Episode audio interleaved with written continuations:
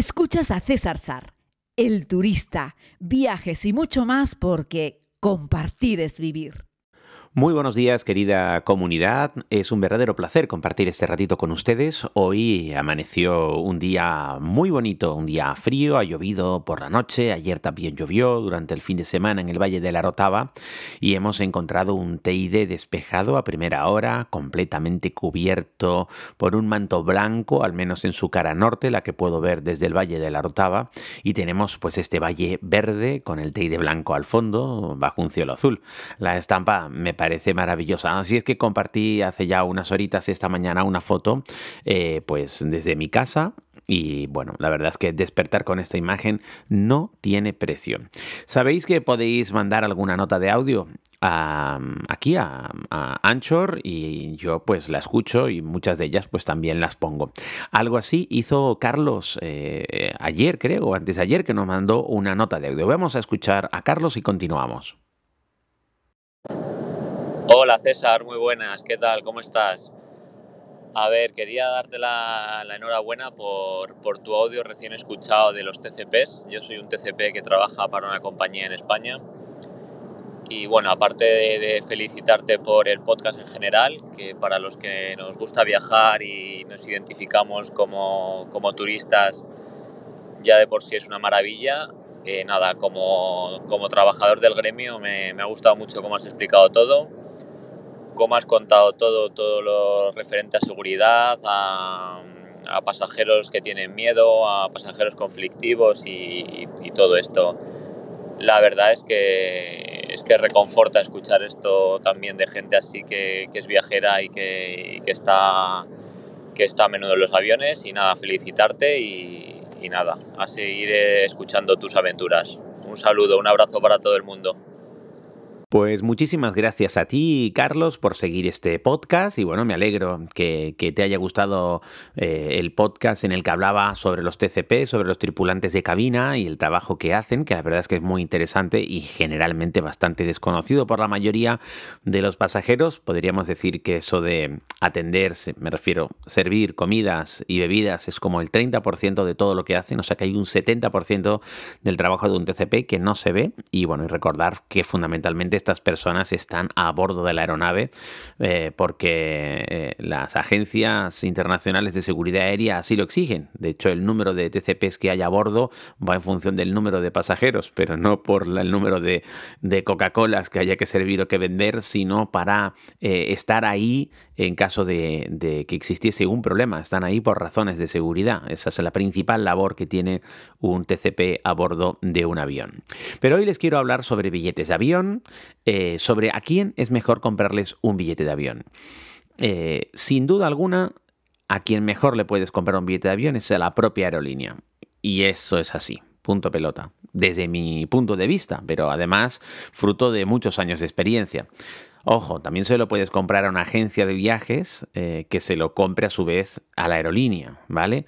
Eh, estamos ahí metiendo un intermediario, pero lo que quiero decir es que, eh, que lo compres directamente a la aerolínea, es decir, que el emisor del billete sea la, sea la aerolínea. Hoy en día hay muchas múltiples plataformas en medio que se colocan como intermediarios, Gate2Go y otras muchas que yo realmente no recomiendo, Last Minute, etcétera.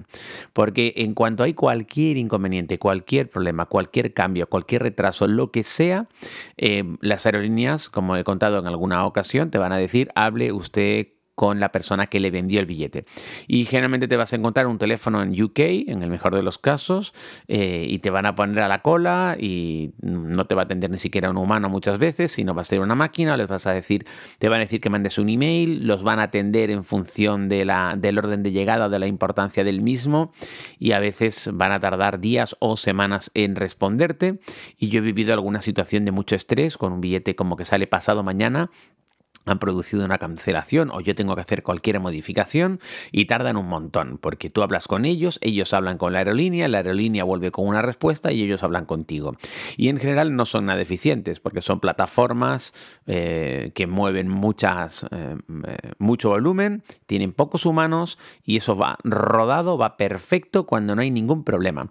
Es como las compañías de seguros. La gente dice, tengo una compañía de seguros que es muy buena, llevo 30 años con ella, eh, ah, muy bien, ¿y usted cuántos partes ha pasado? Ah, no, afortunadamente nunca he tenido que pasar un parte, pero la aseguradora es muy buena. Bueno, usted sabrá si es buena la aseguradora cuando tenga un problema, que es cuando realmente tienen que estar ahí para solventarlo. Mientras usted simplemente esté pagando una cuota, cualquiera es bueno para cobrar una cuota.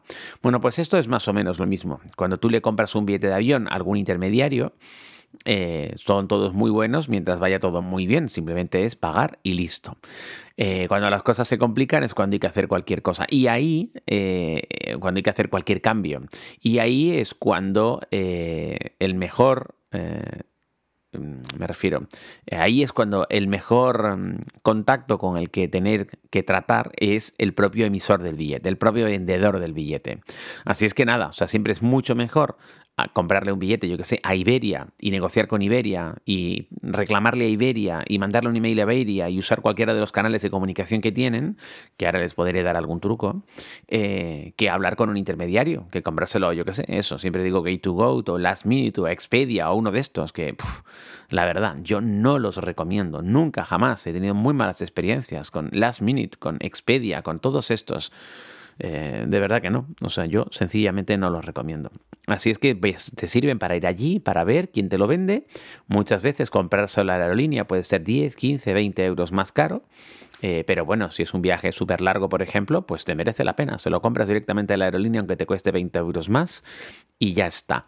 Y ahí es cuando vas a tener pues todos los derechos y ningún intermediario a la hora de hacerlo, ¿no? Otra cosa es que vayas a tu agencia local de toda la vida, ¿no? Eso está muy bien también, ¿vale? Porque ellos ya responden, son una licencia minorista y ellos también tienen su propio seguro, están cubiertos, son un agente especializado y ellos tienen también muchas veces cupos y tienen acuerdos con las aerolíneas y te pueden conseguir a veces billetes a, a un mejor precio o con mejor condición. Es decir, te van a conseguir un billete con maleta al mismo precio que tú uno sin maleta, por ejemplo, o por 5 eurillos más, una cosa así.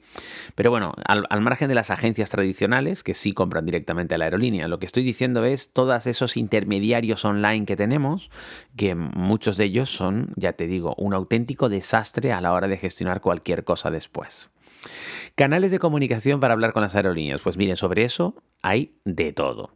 Por ejemplo, Iberia funciona muy bien las redes sociales. Tienen un departamento en redes sociales que además ha sido muy premiado.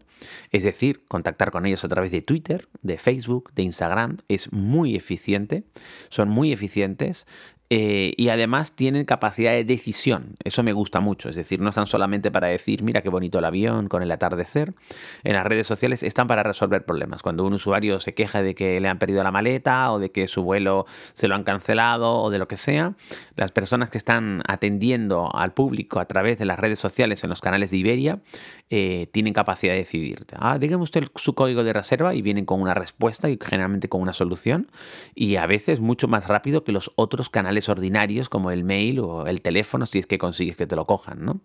Eh, claro, todo esto es muy fácil cuando trabajas de 9, se me refiero, dentro de los horarios habituales, ¿no? Otra cosa es cuando estás a medianoche o cuando estás deslocalizado, tienes un problema con la aerolínea y resulta que tú estás en Estados Unidos y los horarios en España pues son otros, ¿no? Eh, aunque bueno, trabajan 24 horas, todo hay que decirlo. Pero vamos, me refiero que todo el equipo de redes sociales de, de Iberia, por ejemplo, que es el que yo conozco porque muchas veces, bueno, tres o cuatro veces me han resuelto la papeleta, funcionan, funcionan muy bien. Así es que bueno, yo creo que eso hay que decirlo. Miren que a, veces hago alguna crítica en otros sentidos con Iberia y Iberia Express con respecto a Canarias, pero con respecto a los canales de comunicación que tienen, están abiertos y funcionan muy bien. También tengo que decir que, por ejemplo, funciona muy bien. Eh, tuve que hablar una vez, eh, precisamente el año pasado, ahora hace un año, para volar a Helsinki. Eh, volaba con KLM y conseguí hablar con, con, KLM, con un humano, un sábado por la mañana y al final cancelé ese billete de avión porque en aquel entonces eh, el gobierno de Holanda pedía una PCR solamente para hacer tránsito en el aeropuerto de Ámsterdam y yo entendí que eso no, no era, vamos, no era lo que yo quería hacer. Les cancelé el billete por teléfono, muy amables, un sábado por la mañana y llamé directamente a Lufthansa, quien también me atendió un sábado por la mañana, también en español. O sea, en, los holandeses y los alemanes me entendieron en un call center gratuito en español un sábado por la mañana. Y les compré luego el billete a la gente de Lufthansa. Así es que bueno, ahí tenéis, eh, fíjense que yo soy muy crítico con respecto a la calidad que ofrecen muchas veces las aerolíneas europeas y les doy críticas y les digo que tienen que parecerse un poco más en los servicios al cliente a, eh, a las aerolíneas de Oriente Medio. Pero ahí sí encontramos una diferencia. Es decir, espera tú sentado para que una persona eh, te atienda en Ryanair en un teléfono gratuito un sábado por la mañana, ¿no? inténtenlo, venga, eh, inténtenlo, a ver qué me cuentan, ¿no?